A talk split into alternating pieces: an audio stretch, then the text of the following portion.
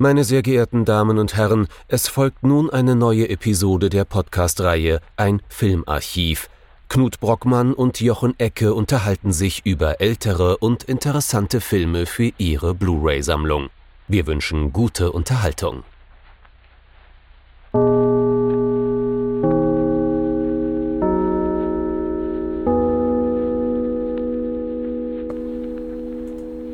Hallo Knut. Hallo Jochen und hallo liebe Zuhörerinnen und Zuhörer zu einer neuen Folge von unserem Filmarchiv. Und diese Woche mal wieder mit so einer typischen Folge, bei der wir uns sagen können, ach, da hat der Spielberg das also alles irgendwie her. Was haben wir uns angeschaut? Nicht, nicht, nur der, aber es ist mehr als offensichtlich bei dem hier mal wieder. Es ist äh, The Guns of Navarone, die Kanonen von Navarone. Ich weiß nicht, ob man es im Deutschen dann, ich habe die Synchro nicht geguckt, ähm, ob, ob, ob man das dann die Kanonen von Navarone ausspricht, keine Ahnung. Jedenfalls 1961 Regie J. Lee Thompson, den man sonst hauptsächlich von Ein Köder für die Bestie kennt ja. und vom dazugehörigen Scorsese Remake. Also durchaus ein Regisseur, der jetzt auf, wir haben schon zwei Movie Brats genannt, ne? Mhm. Äh, Scorsese und Spielberg durchaus einen Einfluss hatte, ähm, aber jetzt gar nicht mal mehr so bekannt ist im Nachgang. Und das, obwohl das jetzt einer dieser Filme ist, da kann man schon sagen, das ist so der Blockbuster seiner Zeit. Mhm. Das ist ein mega Erfolg gewesen, natürlich verachtet von der Presse, der aber jetzt über die letzten, ja, kann man schon sagen, 20, 30 Jahre gut gealtert ist und wo man aus und rehabilitiert, ja, rehabilitiert ja. und wo man heute so ein bisschen sagen könnte, eigentlich war viel besser und, und vielleicht ein bisschen seiner Zeit voraus.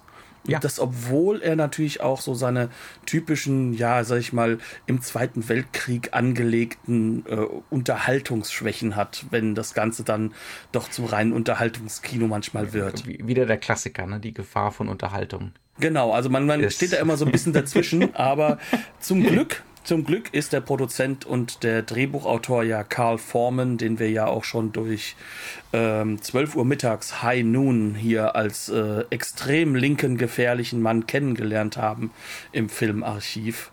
Äh, mit von der Partie und einer auch der kreativen Driver neben äh, J. Lee Thompson.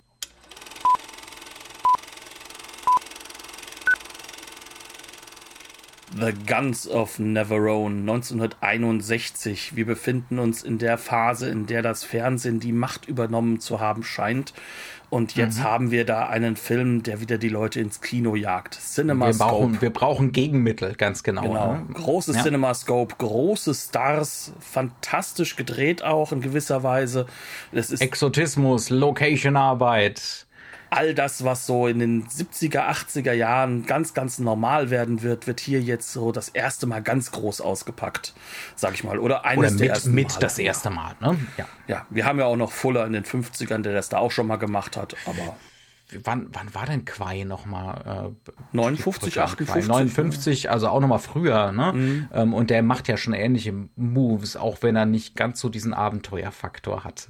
Und warum erwähnen wir den Film? Auch deswegen, weil Carl Forman da auch so seine Finger mit im Spiel hatte. Mhm. Denn das ist so ein oder zwei Filme, wo Hollywood jetzt so nach England greift sich die englischen großartigen Leute mit reinholt und Forman als Amerikaner, der als nach England sozusagen geflohen ist 1953 aufgrund seiner unamerikanischen politischen Einstellungen, wie das so einige fanden.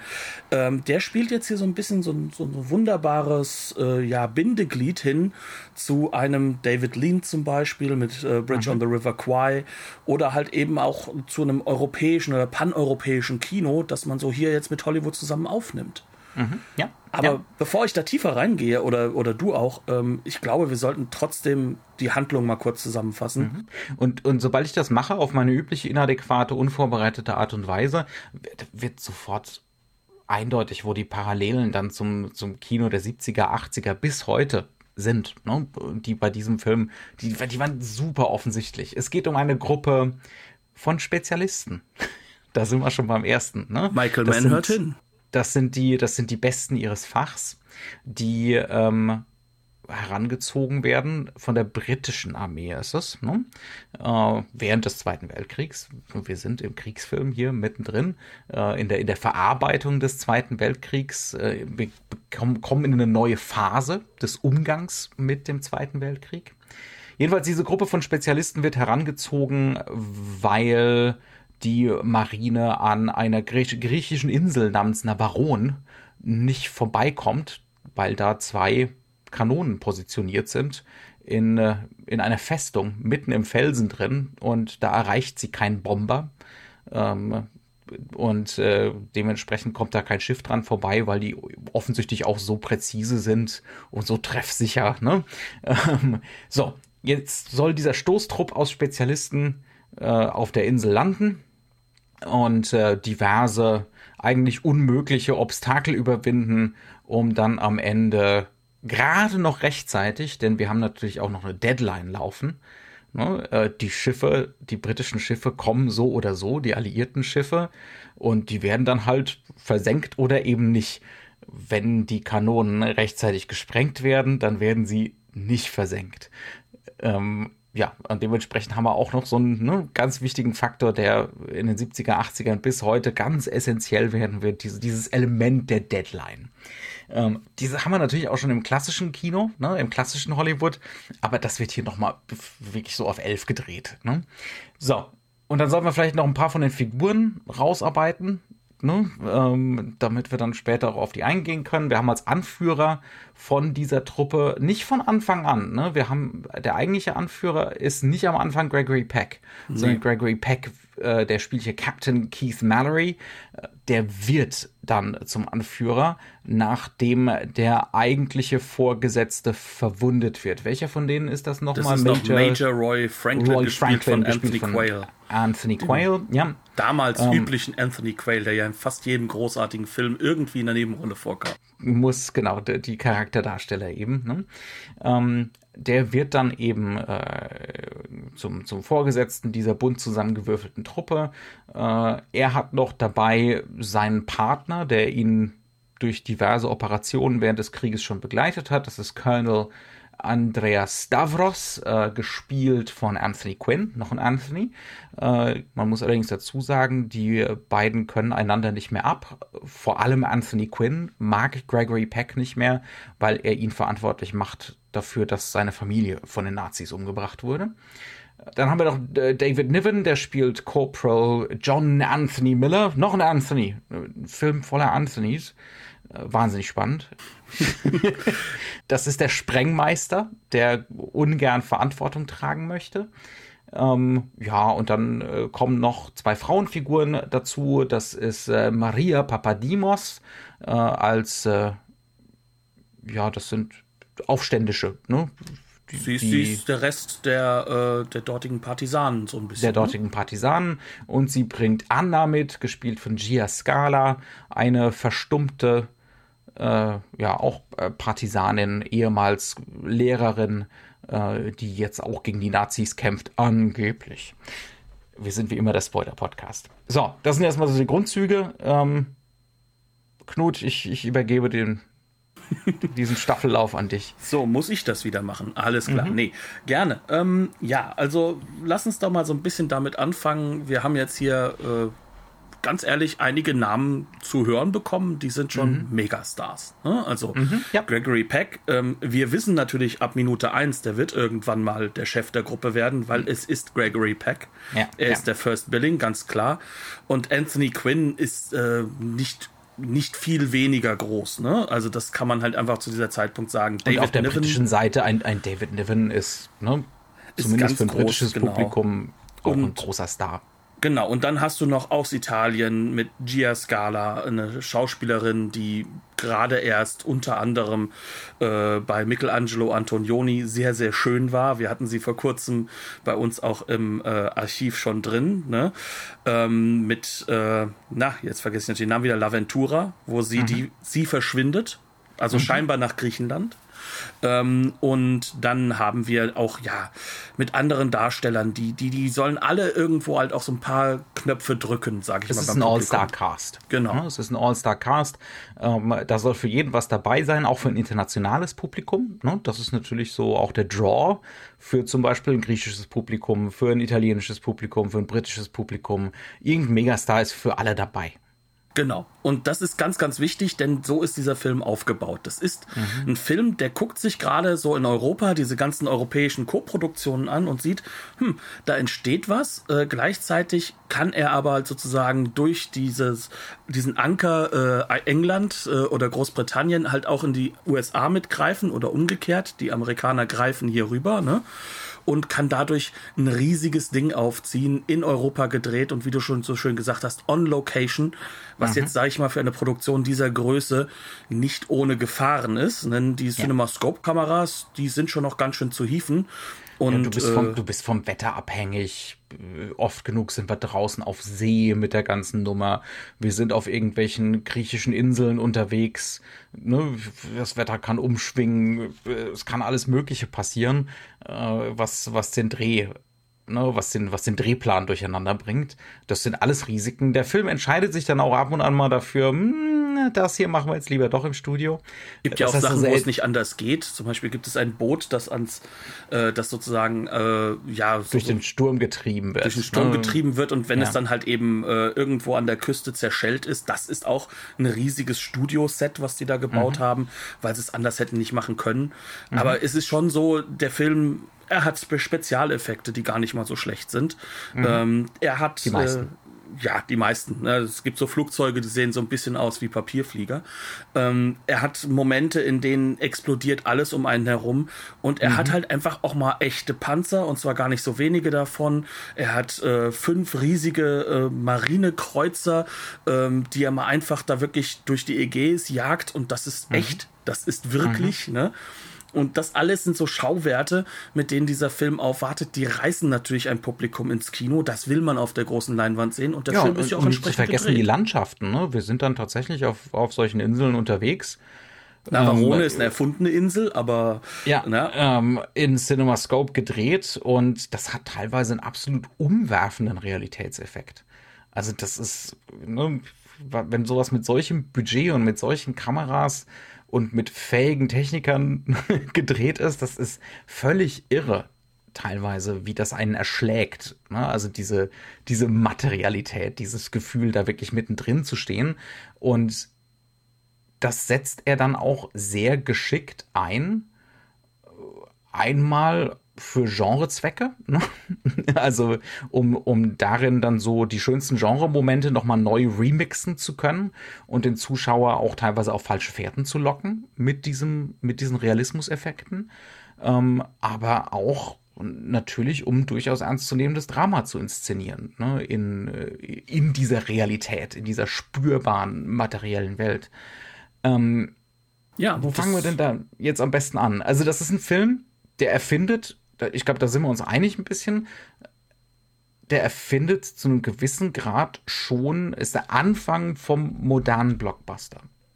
Er ist einer der ganz wichtigen Anfänger. Ja. Also ja. Äh, vielleicht kann man das damit mal zusammensetzen, dass wir sagen, was hat der Film denn hervorgebracht? Also in den nächsten Jahren wird es einen Haufen Filme geben, die sich daran wirklich orientieren.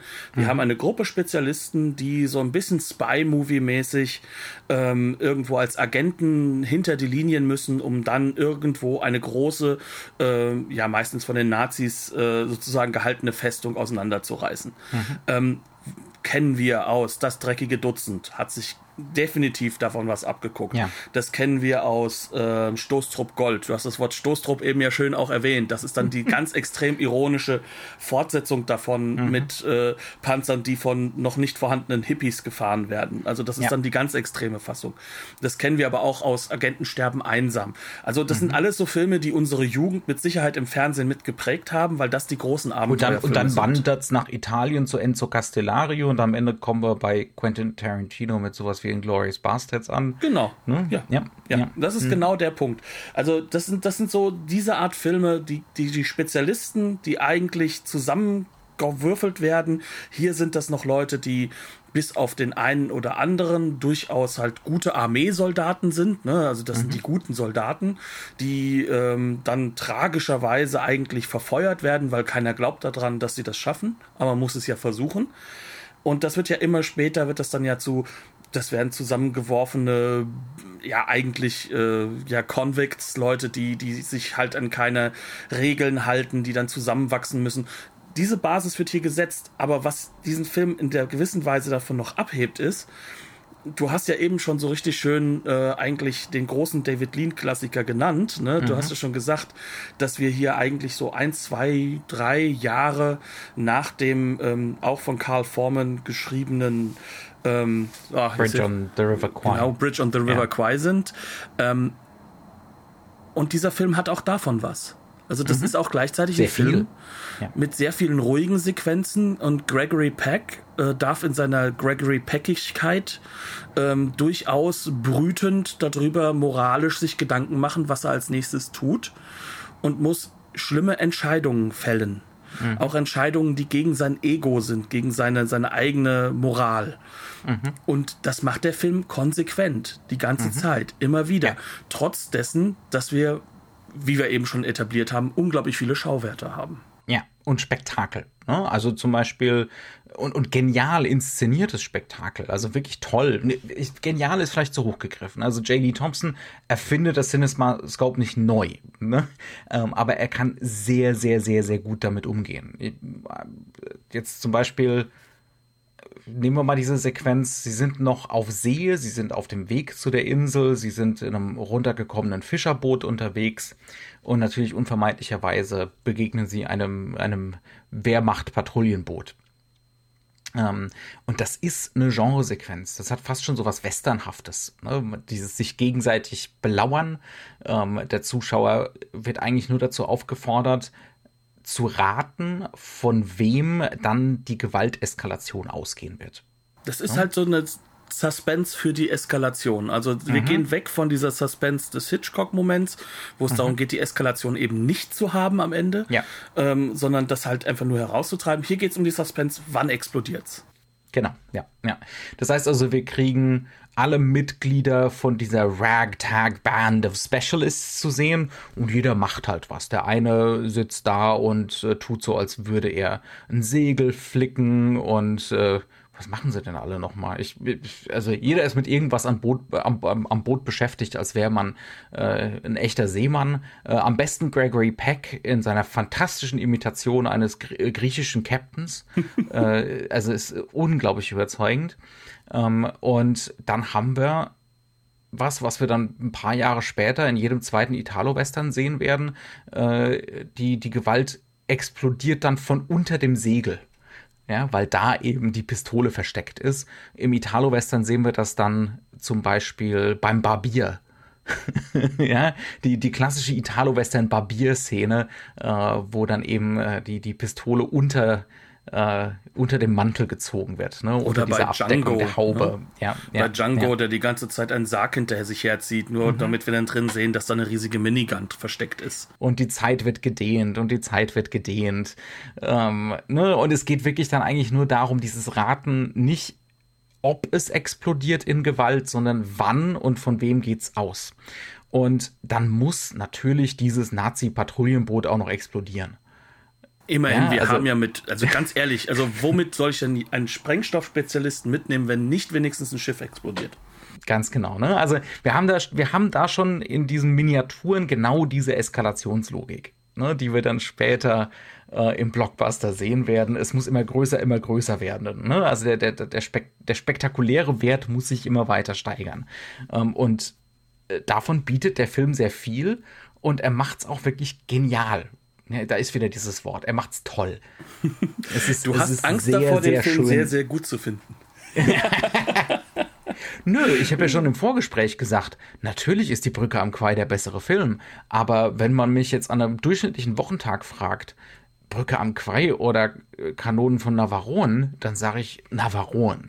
Ja, klar. ja, klar. weil der Film wahnsinnig unterhaltsam ist. Weil er auch ja. weniger Energie kostet, weil, weil ja. es ist ja schon die emotionale Energie, die wird ja auch dadurch aufgebaut, dass du wirklich teilweise unglaubliches Mitleid hast, dass du diese, also bei, äh, bei Bridge on the River Kwai, wir, wir sehen ja sozusagen diese Tragik eines, eines Alec Guinness, dass er nicht raus mhm. kann aus dieser Situation ja. des, des Perfektionisten, desjenigen, mhm. der seinen Job zu Ende bringt, wenn er, wenn er sein Wort gibt. Das ist ja, was Schreckliches eigentlich, ne, das zu erleben. Mhm. Und hier ist es halt einfach so, dass Gregory Peck am Ende des Tages trotzdem der Held sein darf. Er mhm. darf trotzdem so ein, äh, so in gewisser Weise so ein heroischer Charakter sein. Und das hat ja. durchaus auch, auch, auch äh, einen rewarding Aspe Aspekt. Ne? Ja, ja, also der, der Film will einerseits durchaus ernstzunehmend, und da kommen wir dann mit Sicherheit bald drauf, der Film will einerseits durchaus ernstzunehmend moralische Fragen verhandeln, aber andererseits ist er auch sehr, sehr, sehr, sehr darauf aus, es bloß nicht zu weit zu treiben damit. Beziehungsweise, wenn es dann mal so eine Sequenz gab, die geknallt hat, die möglicherweise die Ex-Soldaten, die da im Publikum sitzen 1961, schon so ein bisschen getriggert hat, dann soll danach aber wieder die Genreunterhaltung kommen. Ja, oder das Setpiece kommen zumindest, äh, damit es nicht zu sehr wehtut. Und damit man das auch wieder ein bisschen vergisst. Und auch so eine gewisse Grundlage von Ironie ist immer wieder da. Also mhm. Also es, es ist ja. immer eine ironische Brechung drin. Die Figuren haben eine gewisse Form von Ironie. Wir haben, wir haben auch verschiedene Formen von Humor. Wir haben dieses mhm. Trockene, was von Anthony Quinn manchmal rüberkommt. Wir haben David Nivens sehr, sehr britische Ironie. Diese Übertreibung, die da drin ist, der, der schon deutlich derjenige ist, der auch mit am meisten, sag ich mal, im falschen Moment komisch sein will. Einfach nur als mhm. Zyniker. Ähm, und das ist halt auch angelegt, aber es ist halt nicht so, dass das die Figuren bricht. Es ist mhm. nicht so, dass es die Figuren an einen Punkt bringt, wie es dann jetzt, sage ich mal, spätestens äh, äh, bei Castellari wäre. Ne? Ja. Ähm, sondern wir sind hier noch Nö, an einem Punkt. Es wird sanft, es wird sanft ironisiert. Und teilweise weiß man gar nicht, ob es wirklich so komplett intendiert ist. Ich habe da haben wir auch im Vorgespräch ein bisschen drüber gesprochen, ganz auch relativ zu Beginn. Sie nähern sich der Insel und natürlich muss ein Sturm aufziehen und natürlich muss das äh, Fischerboot äh, dann irgendwann an den Klippen zerschellen und wir kriegen dann ein bisschen Exposition nachgeliefert, was denn das Verhältnis zwischen Gregory Pecks und Anthony Quinns Figur ist. Ne? Also wir kriegen dann von Gregory Peck, der am Steuer des, Schiff, äh, des Fischerboots sitzt, ähm, steht, steht, äh, erzählt, ja, dass Anthony Quinn ihn dafür verantwortlich macht, dass seine Familie tot ist. Und dann gibt es einen Schnitt nach draußen in diesen Sturm und Anthony Quinn ist dabei, das Deck zu loten. ja, also Wasser vom Deck zu pumpen.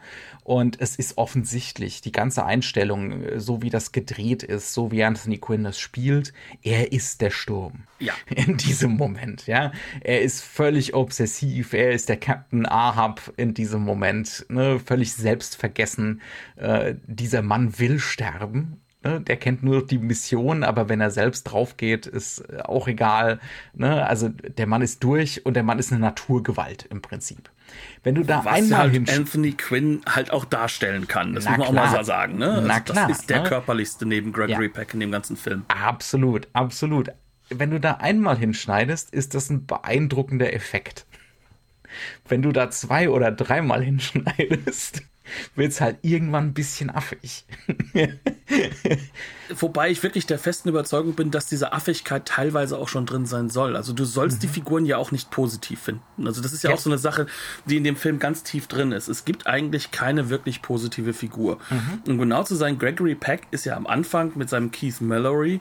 Du sollst sie nicht positiv finden, aber du sollst Empathie empfinden. Genau. Und Sympathie. Ja. Also am Anfang ja. ist ja auch der Gregory Peck Charakter noch derjenige, der ähm, gerade eigentlich in Urlaub fliegen sollte. Der hat gerade seine schlimme Mission hinter sich und jetzt kommt er gerade so noch mit seinem Flieger an. First, äh, die große äh, Strong First Impression. Der Flieger kommt noch mit genau einem äh, mit, mit so einer Art letzten, aus dem letzten Loch ja. ist komplett niedergeschossen äh, worden und er kommt rein und sagt ja, dann heißt es nur ja sie sind zu spät und er sagte ja es tut mir leid wir wurden halt eben niedergeballert ne ähm, allein diese Situation, da kommt er dann rein und wird dann äh, äh, konfrontiert mit der Situation, dass er eine absolut nicht machbare Mission machen soll. Und mhm. das wird ihm sogar vorgeführt, indem die Piloten, die das schon per Luft versuchen sollten, nach Navarone zu kommen, ähm, angeführt von Richard Harris, der fünf Minuten lang fast Oscar-reif da spielt. Mhm. Ähm, äh, die dann äh, ihm erklären, hier, das ist nicht Offen machbar. rebellieren, ist nicht machbar. Genau, das geht nicht. nicht. Das ist alles, ja. das ist, das ist Mord, was ihr da macht, uns dahin zu schicken. Und dann mhm. wird er da hingeschickt. Und mhm. der Charakter, der ihn hinschickt, äh, ist dann auch wirklich so, dass er sagt, ja, ich habe das alles durchdacht, ich weiß auch, dass es wahrscheinlich nicht klappen wird, aber der hat seinen Frieden damit gemacht. Und Gregory Peck ist eigentlich das Opfer. Aber während mhm. des Films wird er genau diese Figur weil er mhm. genau diese Art von, von, von Regeln ja, ja, brechen. Das ist auch wieder so ein Fall Verhalten von, ne, der, diese, dieser ganze Anfang des Films enthält den Film schon in Miniatur. Genau. Ne, wir haben da einen Kommandanten und der muss äh, pragmatische Entscheidungen treffen. Ja. Und äh, ne, utilitaristische Entscheidungen im Sinne von, äh, ich muss hier entscheiden, ist es in Ordnung, wenn ein paar draufgehen, wenn dafür viele davon profitieren. Ne? Genau, oder, und das oder auch wenn es ein paar dafür, von den ja. großen Spezialisten sind, also ja. eigentlich Helden. Mhm. Ne? Also sind Helden sozusagen ähm, ja benutzbar. Mhm. Äh, und das, das ist so eine Sache, die der Film macht. Und, und dann hast du natürlich mit Anthony Quinn, der Typ ist ein Arschloch. Der, der will mhm. einfach nur kommen, der, der stört, wir, stör, wir töten ihn und so weiter und so fort. Also vielleicht sollten wir vielleicht ein, eine, eine Szene halt dazu mal heranziehen.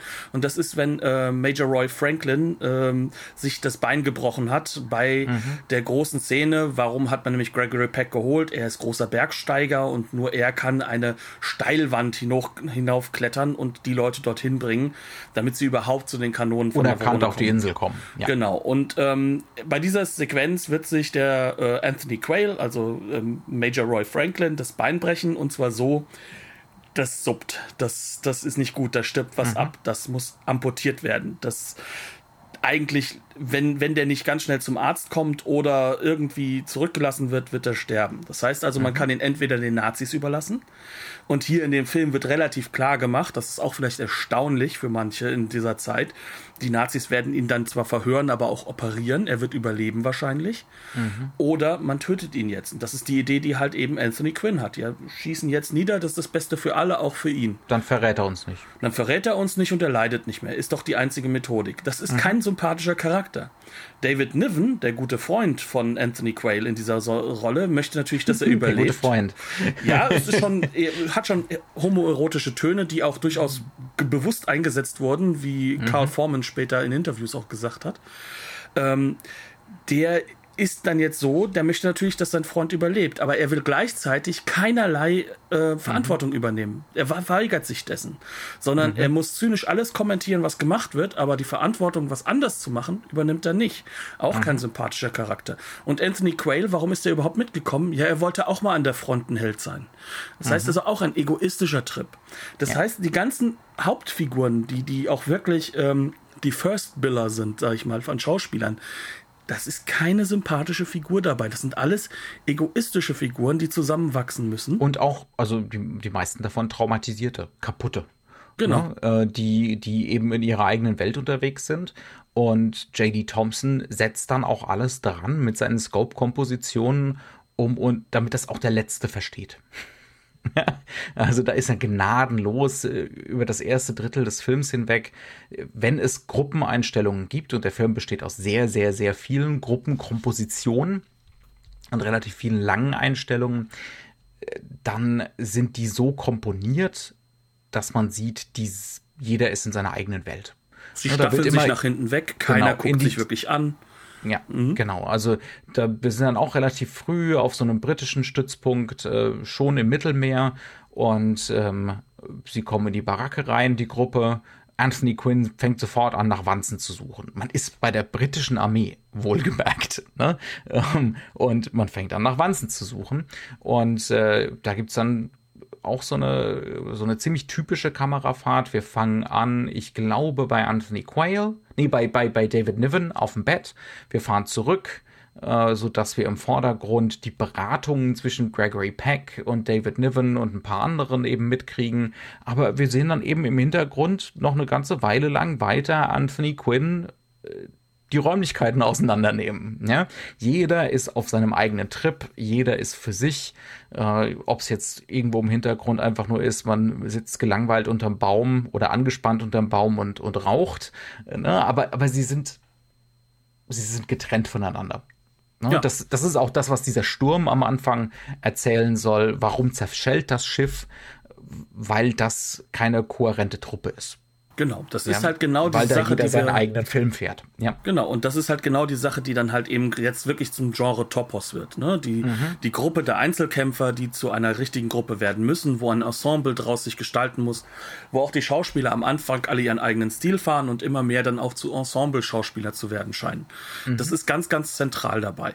Warum ist das aber auch so wichtig? Weil wir am Ende, Anfang dieses Films halt auch miterleben müssen, ähm, dass diese unsympathischen Charaktere durch die Bank weg ähm, auch getrieben sind und, und mhm. irgendwann muss ja auch wieder eine Sinnhaftigkeit kommen. Und diese Sinnhaftigkeit ist eben nicht da, wo wir sie normalerweise vermuten würden. Nicht in äh, der Nation, nicht in mhm. der ähm, wir sind die Guten, das sind die Bösen alleine, weil das mhm. verschwimmt immer mehr und mehr und mehr. Mhm. Also es, es, ist sogar so, dass Gregory Peck immer mehr zum Nazi wird. So blöd das ja. klingt. Ja. Und äh, das, das. Also äh, ein, ein beliebtes Motiv, was, was man ja oft in diesen Geheimauftrag-Filmen sieht, äh, ab der Hälfte des Films oder ab, ja, sagen wir mal, ja, eher so drei Viertel, ne, laufen unsere Figuren praktisch durchgängig in Nazi-Uniformen rum. Zuvor ist David Niven in der SS-Uniform. Und das ist nicht nur eine Verkleidung. Nö. Am Anfang ist, ist, das noch eine Verkleidung. Ja, genau, aber das ist ernst zu nehmen.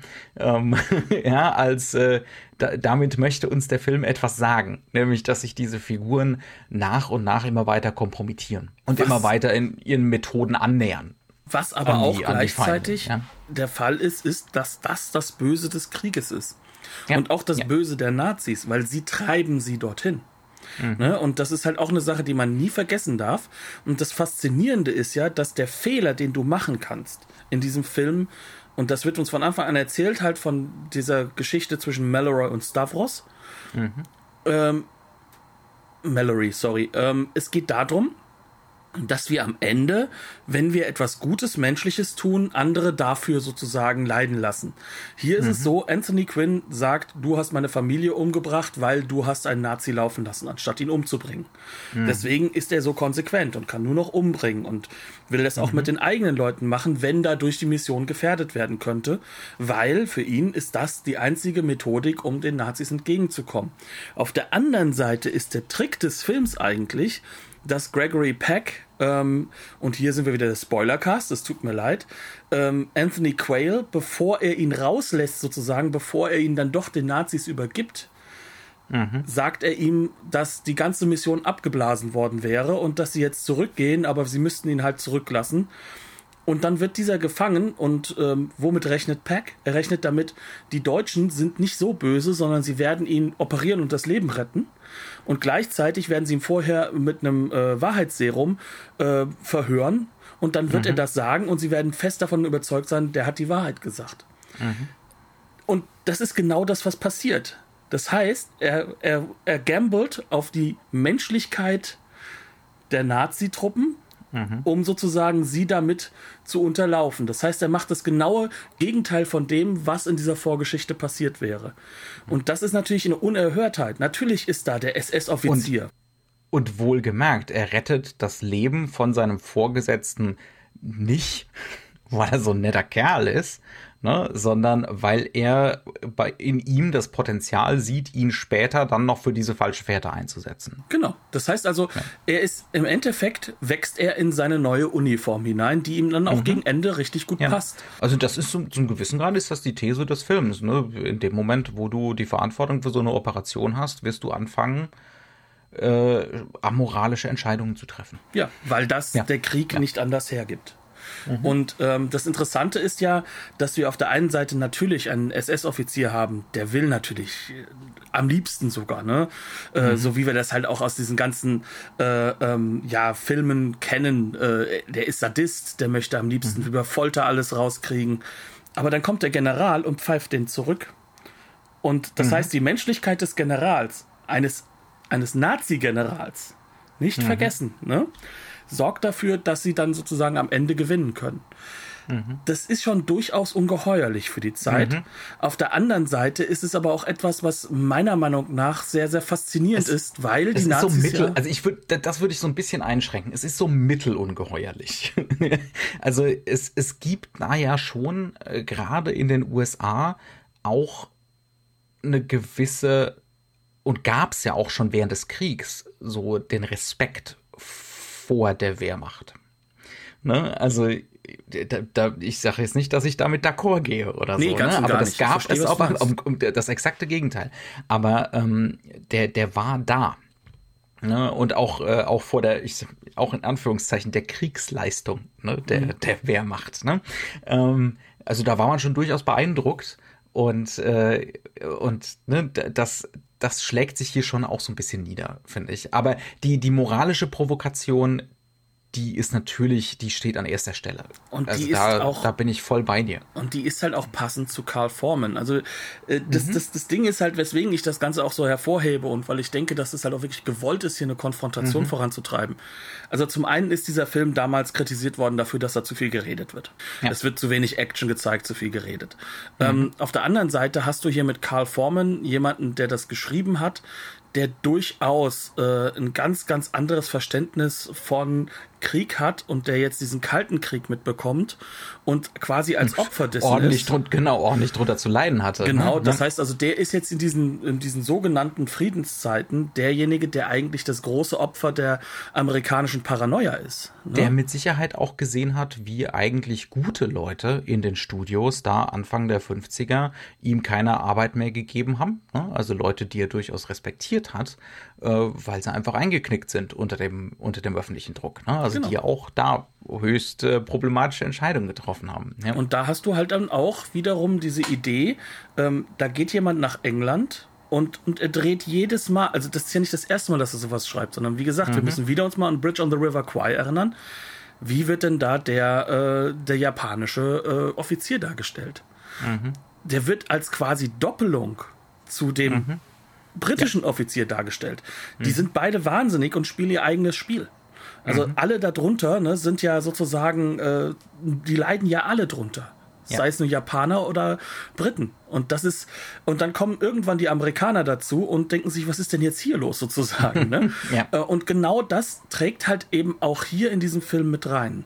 Es trägt rein, dass du hier jemanden hast, der sagt, it's complicated. So blöd es mhm. klingt.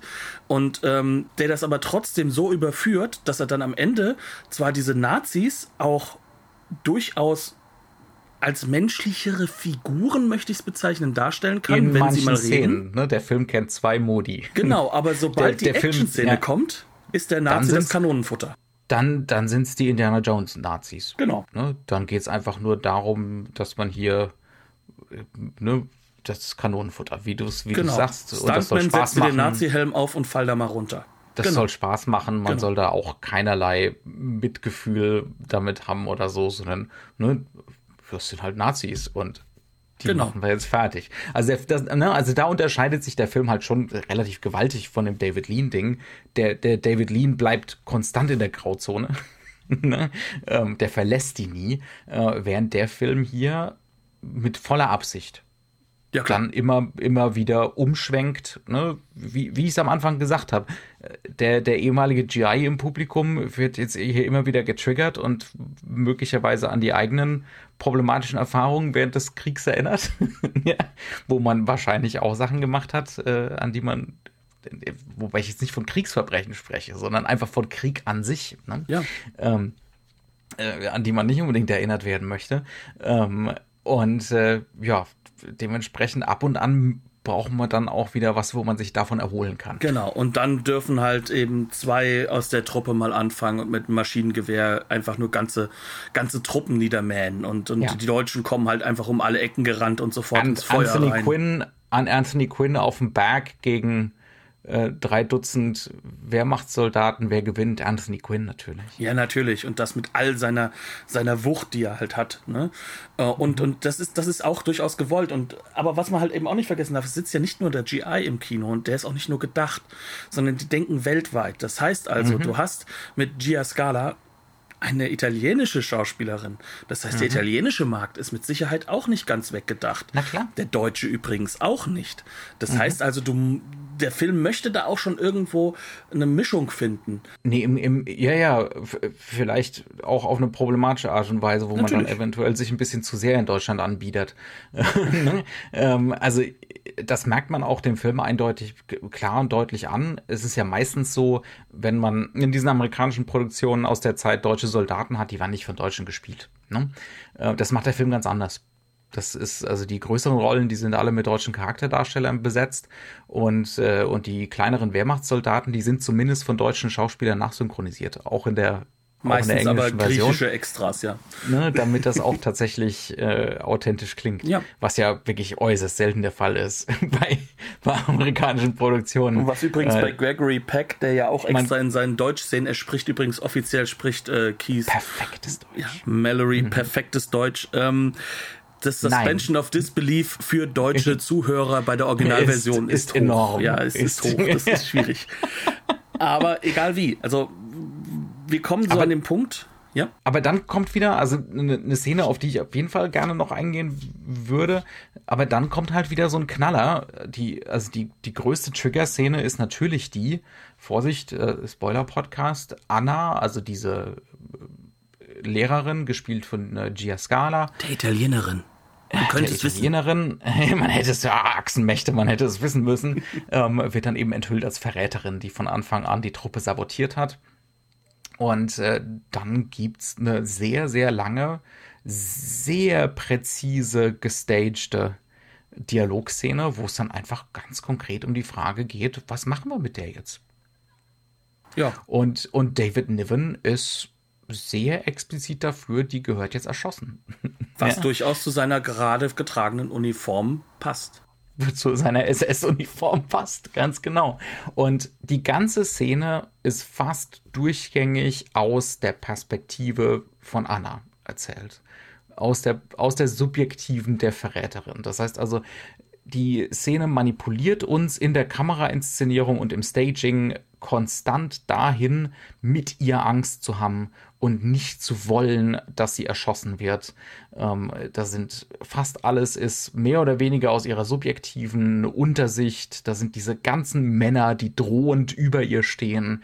Ja, ähm, und dann gibt's immer wieder die, die Gegenschüsse auf sie, wie sie da als Häufchen Elend halbnackt sitzt, mhm. weil man ihr natürlich noch äh, die Klamotten vom Leib gerissen hat. Nicht in einem Vergewaltigungsversuch, sondern weil behauptet wurde, weil sie behauptet hat, von den Deutschen früher gefoltert worden zu sein. Aber wenn man ihr das Kleid vom Leib reißt, sieht man natürlich äh, keinerlei Narben, also kann das so nicht gewesen sein. Das ist eine, ist eine fürchterliche Szene. Das ist eine ganz, ganz fürchterliche Szene, die dann auch wirklich bis zum bitteren Ende durchgezogen wird. Äh, das Ende ist nicht ganz so bitter, wie es sein könnte.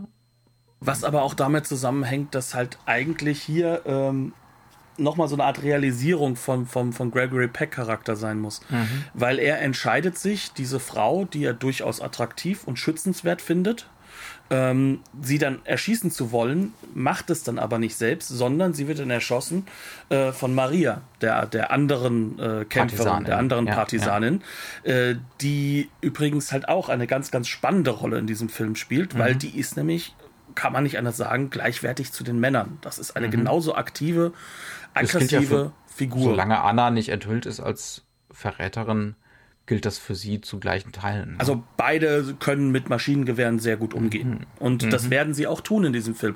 Also das ist im Endeffekt, selbst die Frauenfiguren passen sich eigentlich eher so Buddy-Movie-mäßig an. Also es geht auch mhm. gar nicht so sehr darum, wer denn jetzt mit wem und, und solche Dinge. Das ist eher so zwischen diesen, äh, ähm, ähm, ähm, zwischen diesen männlichen Charakteren. Wer orientiert sich jetzt an wem? Wem wird sich jetzt David Niven so ein bisschen wie Samwise Gamgee äh, anschließen als, mhm. als, sein, als seinen neuen äh, Anführer, als sein, sein, sein neuer, fast aristokratischer Held. Und mhm. äh, das, ist, das ist halt eben äh, die Sache, worum es wirklich geht. Ähm, um genau zu sein, es gibt die, die, die einzige Exchange-Situation, dass es irgendwie zwischen Mann und Frau mal klappen könnte. Das ist, äh, wenn Maria während einer Autofahrt einfach äh, ganz klar sagt, Anthony, zu Anthony Quinn sagt, hast du eine Frau und Kinder? Nicht mehr? Also ich mag dich. Und er meint, ja, ich mag dich auch. Das ist alles. Das Herzlichen war's. Glückwunsch, Sie sind jetzt verheiratet. und, ja. und, das, obwohl vorher ein Setpiece da ist, in dem natürlich ja. eine riesige Hochzeitssequenz gezeigt wird. Aber das ist halt diesen Figuren, diesen getriebenen mhm. Charakteren mhm. allen nicht gegeben. Ja, ja. Wiederum, Michael Mann mag das sehr. Knut, würdest du es ein Cop-Out nennen, dass, äh, dass, dass Anna dann von Maria erschossen wird? Also es ist beides so ein bisschen drin. Also ich glaube, du hättest ja. die Gregory Peck-Figur nicht weiter in Anführungszeichen zerschießen können, ohne dass er am Ende das Finale nicht noch mittragen kann. Ja. Also er wäre schon maximal kompromittiert. Ja. Ne? Also zu weit. Das, also ja. Und ich glaube, dass es halt auch so eine Sache ist. Ähm, auch hier ähm, 60er Jahre in den Zeiten mhm. des Chauvinismus, ein Mann erschießt eine Frau, ja. kann durchaus in Probleme führen. Es ist ja schon schwierig mhm. genug, äh, dass eine Frauenfigur sozusagen männliche Parts mhm. übernimmt. Äh, erinnere dich mhm. nur an 40 Guns von Sam Fuller, ja. wie unglaublich also, schwierig also, das aber war. Aber das sind so die Momente, ne? Äh, David Lean hätte ich es zugetraut dass ja. er das eventuell durchgezogen hätte. Ja, ähm, aber der Film, nee, ganz so weit wollen wir es dann doch nicht treiben. Und um diese schlimme Szene dann zu vergessen, dann muss danach auch der Todesstern explodieren. Und das tut er. Und das tut er, aber sowas von. Also, ja, äh, ja das ist dann das, halt das wirklich. Das klingt jetzt so böse, ist alles gut super gemacht. Es sind die Mechaniken. Extrem unterhaltsam. Es sind auch ja. die Mechaniken, die, die, die werden gerade gelernt. Die werden gerade mhm. im Kino gelernt von eben den Leuten, die Todessterne erfinden. Äh, mhm. Äh, die werden gelernt von den Leuten, die später mit Indiana Jones äh, durch die Gegend ja. marschieren. Das ja. ist genau diese Situation, in der gezeigt wird, okay, wie kann ich denn Ernsthaftigkeit und Pulp miteinander so verbinden, dass es den Pulp erhöht? Ne? Mhm. Also wie viele Leute ja. haben wir denn heutzutage, die aus Star Wars, und ich bin ein großer Fan seit meiner Kindheit von Star Wars, die das vollkommen überhöhen, die da mhm. vollkommen viel zu viel reinlesen. Das ist noch, mhm. am Ende des Tages ist das ein, ein, ein Märchen plus äh, Kurosawa, ne?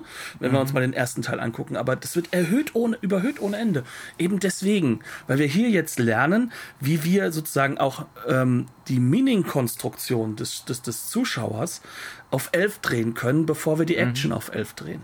Mhm. Und das macht dieser Film, finde ich, ganz ja, fantastisch. Ja, ja, ja, absolut. Also auch das, ne, dieses, so jetzt, äh, hier, hier ist das Anspruchsvolle, aber jetzt kommt auch wieder das Spektakel. Genau, das mhm. habt ihr euch jetzt ja. verdient. Ne? Mhm. Und, und so kommt das dann, dass selbst die letzten Sequenzen, die dann absolut nur noch Heros sind, ne, wo, mhm. wo normalerweise so, so dieses, dieses äh, nationalistische Pastiche, also nur so runtertropft, ja. Mhm. Ähm, das ist nicht ganz so schlimm hier. Warum? Wir haben uns dieses, dieses Finale ja verdient. Sowohl mhm. auf der intellektuellen Ebene mit diesen Die sind ja durch die Hölle gegangen. Die haben genau. sich kompromittiert. Jetzt haben sie es aber auch verdient, dass der Todesstern explodiert. Genau.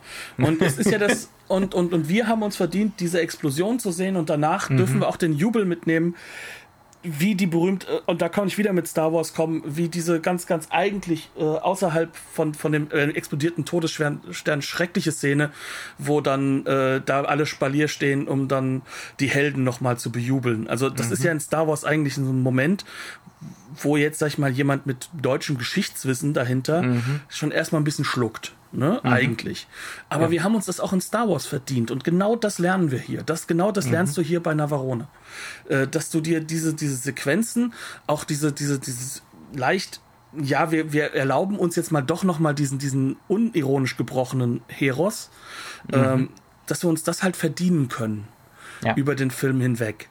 Und mhm. ähm, ja, das ist jetzt vielleicht aus einer politischen Sicht jetzt nicht unbedingt das Perfekte, aber wenn man sich jetzt mal anschaut, dass Carl Foreman das Drehbuch überhaupt erst dahin treibt, dass wir diese ja. moralischen Situationen haben, ja. weil das halt in dem Buch null angelegt ist. Da muss ich leider jetzt äh, Christopher also Frayling einfach glauben. liegenden Roman. Ne? Ja. ja. Ähm, und, und, und dann halt auch sehe, wie, wie dann halt auch die Schauspieler also Gregory Peck und Carl Foreman, das war ja auch schon so ein, so ein, so ein One-Two-Punch und, und Peck mhm. hat ja wohl auch J. Lee Thompson mit reingeholt ins Boot. Mhm. Das sind halt so die, das, das, das sind halt Leute, die haben halt sowas wie High Noon gemacht. Ne? Die haben schon ein Genre zerbrochen. Mhm. Und jetzt bauen sie halt ein neues auf, das diese Brüchigkeit erlaubt. Ja. Und das ist ja, ja. spannend daran. Mhm. Das ist äußerst spannend, auf jeden Fall. Ne? Also, also da geht es ja auch zum gewissen Grad darum, ähm, wie können wir mit CinemaScope und wieder im Kino, wie können wir Genre-Kino neu erfinden? Ne? Wie, wie kann das überhaupt weitergehen, wenn alle jetzt zu Hause sitzen und in der Glotze läuft der Western. Und ne, warum, warum sollte man da noch ins Kino gehen? Und dann genau das, ne, genau das machen sie hier. Äh, das natürlich ist das nicht der einzige Film, ne? Also es ist keine, Nö. das ist jetzt keine Singularität hier, aber es ist ein bemerkenswerter Film und mit Sicherheit wegweisender Film, der ganz viele Lösungen schon findet. Genau. Wie, wie das wieder funktionieren kann. Während die Studios jetzt dann trotzdem für den Rest der 60er rumkrebsen werden und äh, versuchen werden, äh, die, die Glory Days des klassischen Hollywood nochmal irgendwie aufleben zu lassen mit diversen schrecklichen sauteuren Musicals, die dann keiner sehen wollte und so. Ne? Hier ist es. Hier bei sowas wie Navarone. Genau, das sind so diese Filme. Die, hier spielt die Musik. Also wir schauen uns mal das Umfeld ein bisschen an. Was haben wir denn an Filmen, die zu diesem Zeitpunkt von den Studios reingeschickt werden? Ja. Äh, das, das ist halt ähm, ja noch immer der ganze Bibelkram. Ähm, mhm. ne, möglichst viel Bibel in möglichst viel CinemaScope. Seit das gewandt ist, das so eine der, eines der mhm. Mittel. Ja. Ähm, dann hast du da diese Situation mit, dass man versucht, äh, auch irgendwo, irgendwie, ähm, ähm, ähm ja, die Kleopatra. großen, die ne? großen, ja, genau, die großen Dramen da, nochmal da ist dann damit auch wieder Schluss, ja. Mhm. Die großen Dramen wieder aufleben zu lassen. Du, du, du schickst jetzt da Regisseure ran, die irgendwie noch das Kinopublikum erreichen, die aber eigentlich gar nicht dahin passen, wie zum Beispiel Anthony Mann, der jetzt ja auch äh, äh, plötzlich in Cinema Code mhm. äh, Dramen arbeiten soll. Gleichzeitig. Ja, ja drei, drei, Stunden eben, dreieinhalb. Genau. Na, ja, ähm, ja, der, der, aber gleichzeitig. Vorher knackige Noirs in 80 Minuten oder Western. Ne, genau, und jetzt, und jetzt plötzlich soll er das machen, weil der hat ja gezogen irgendwie. Mhm. Ähm, und jetzt sitzen wir hier und haben einen Film, der einfach richtig knallt und was danach folgt, wie das dreckige Dutzend, das knallt auch. Dann hast du Bridge on the River Kwai, ebenso in England übrigens äh, getriggert und losgelegt worden, mhm. der Film. Ne? Auch der knallt, der schafft es, das Publikum zu erreichen drei Jahre nach diesem Film oder zwei Jahre nach diesem Film haben wir dann äh, Lawrence von Arabien, einen Film, den mhm. du halt einfach außerhalb des Kinos zu diesem Zeitpunkt nicht sehen kannst. Ja. Weil du sonst nämlich einfach beim, beim ersten Sprung in die Wüste dir Guck zwei das Minuten doch mal denkst, auf deiner 50 Zentimeter Glotze. Ja. Die meistens noch schwarz-weiß ist. Ja. Du hast, du, ja. du hast dann ja. den Film, hast du einen Sprung in die Wüste, wo du zwei Minuten lang selbst auf einer kleinen Kinoleinwand echt mit der Lupe suchen musst, was sich denn an dem Bild ändert, dass da hinten mhm. jemand läuft. Und, mhm. und, genau das macht auch Navarone. Der geht nicht hin mhm. und zeigt die Großaufnahme, wenn dann der böse Nazi von nee. der Klippe fällt. Nein, er geht weit weg. Er zeigt, das ist eine echte das Klippe. Ist, ist ein Film mit enorm wenig Großaufnahmen, um genau zu sein. Ne? Das, ja. Und, ja. und gleichzeitig nimmt er dich halt einfach in eine Welt mit, die du, wenn du jetzt nicht gerade Grieche auf einer Insel bist, ähm, wahrscheinlich so nicht erleben kannst. Mhm. Ne? Und, und, und das, das will er dir auch geben. Und er will halt auch zeigen, ich bin hier in Griechenland. Nur deswegen erklärt es sich, dass er selbst in seinem, äh, äh in seinem Intro, was er hat, nochmal unbedingt nochmal äh, die Akropolis zeigen muss, die sonst ja. in dem Film nichts zu tun hat. Aber er sagt hier, hier Griechenland, alte ja. Gemäuer, wir legen los. Ja, genau. genau. Ja. Kennst du, kennst du. Ja, ja, ja. Aus, aus den Magazinbeiträgen. Nicht in echt, Davon sind wir noch 10, 15 Jahre weg, bis die Flugreisen entsprechend erschwinglich werden. Genau, momentan ja. macht das nur der Jetset und der ist dabei gelangweilt, wie wir bei Michelangelo Antonioni vor zwei Wochen gelernt haben.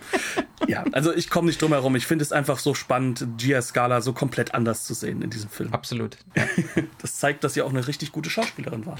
Die macht das fantastisch hier. Also, mhm. ja, die ist auch, die ist auch bei Antonioni fantastisch. Ja, aber so diesen, kurz diesen Switch hinzukriegen, ne? ne? aber ja, ja. Diesen Switch hinzukriegen, das kriegen halt auch nicht alle Schauspieler hin. Wenn wir jetzt mal ehrlich sind, Gregory Peck, der packt immer ist vor halt, sich hin. Ist halt einfach Greg Peck, ja. Genau, wie wir das auch haben wollen. Eigentlich, mhm. weil darin ist er super. Ja. Gut. Ich glaube, wir haben es durch. Ja, wir haben die Bare Bones Blu-ray-Veröffentlichung davon gesehen. Die gar nicht so bare bones ist, aber halt einfach die alten DVD-Extras überall genau, reinstopft. Genau, reproduziert, genau. Ähm, kostet 7, 8 Euro Dafür kriegt man sehr, sehr viel. Das Bild ist sehr gut. Es ist ja. die Restauration, die sie sich haben was kosten lassen als einen ihrer ganz großen Filme.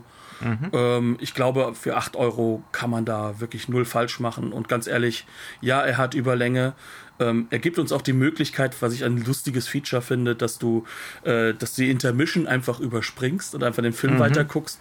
Aber mit Intermission hast du halt da auch schon einige Stunden, die du davor sitzt. Ja, klar. Aber, aber das, ne, wie gesagt, es fühlt sich halt nicht wie Hausaufgaben an. Nee. Absolut nicht. Es fühlt sich halt an wie. Während David Lean sich schon manchmal wie Hausaufgaben anfühlen kann. Vor allem, wenn der Fernseher etwas kleiner wird. Ne? Ja. Also das ist, und das ist halt hier wirklich nicht der Fall. Also ich kann es nur empfehlen, sich den Film mal anzugucken und danach nochmal sich dann anzuschauen, was haben wir denn in den 80ern gemacht? Wo kommen denn, und, und damit meine ich jetzt auch, auch John McTiernan und Co., also auch die großen Action-Regisseure. Wo kommen denn diese Figuren her? Und äh, ich glaube, gerade wenn jemand in den 80ern mit diesen anderen Filmen aufgewachsen ist, Kanonen von Navarone, die, die wirken gar nicht so alt. Nee, Es überhaupt ist nur nicht. das Farbspektrum, das ein bisschen älterlich wirkt. Genau, genau. Es ist, äh, es ist das Filmmaterial letzten Endes. Ne? Ja, absolut. Dementsprechend. Ja, ja. Ne? Äh, Bleibt uns gewogen. Habt eine gute Zeit. Danke fürs Zuhören und bis zur nächsten Woche. Bis dann.